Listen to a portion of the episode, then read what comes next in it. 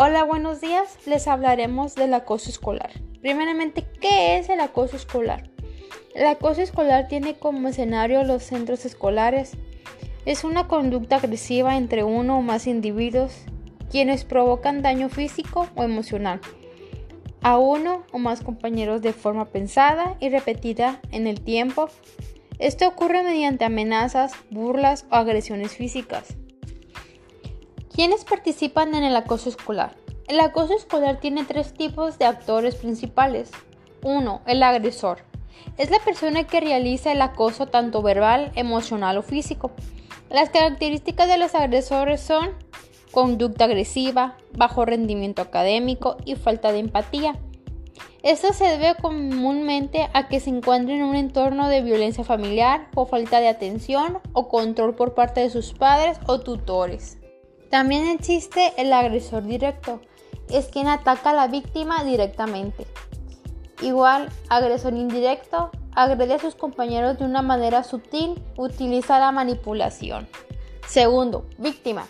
Es la persona que recibe el hostigamiento por parte del agresor. El perfil de la víctima, quien suele ser más vulnerable, son aquellos estudiantes inseguros, tímidos o con bajo nivel de autoestima. Hay víctimas activas que responden al agresor y víctimas pasivas que no se defienden ante la agresión. Tercero, espectador. Es o son aquellos estudiantes que conocen la situación del acoso escolar, pero no dicen nada, usualmente por miedo a que el agresor tome represalias contra ellos. Algunas de sus características son falta de empatía, tratan de garantizar su autoprotección, entre otros. Existen diferentes tipos de espectadores, los defensores que defienden a las víctimas de los agresores, los espectadores ajenos que no se involucran, se muestran neutrales ante la situación, los reforzadores que apoyan el comportamiento del agresor y lo refuerzan con gestos y palabras ofensivas, y los compinches que son aquellos compañeros que se involucran directamente con la víctima. También hablaremos sobre consecuencias para cada actor.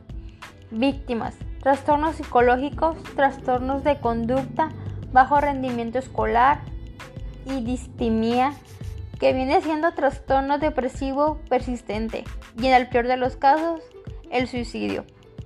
Los agresores suelen presentarse en su vida adulta problemas de personalidad y temperamento, conductas delictivas y antisociales, espectadores, debido al miedo que les causa el agresor, no sienten empatía y sensibilidad por el dolor ajeno y se vuelven insolidarios. Es posible que utilicen el mismo mecanismo que el agresor para cumplir sus objetivos.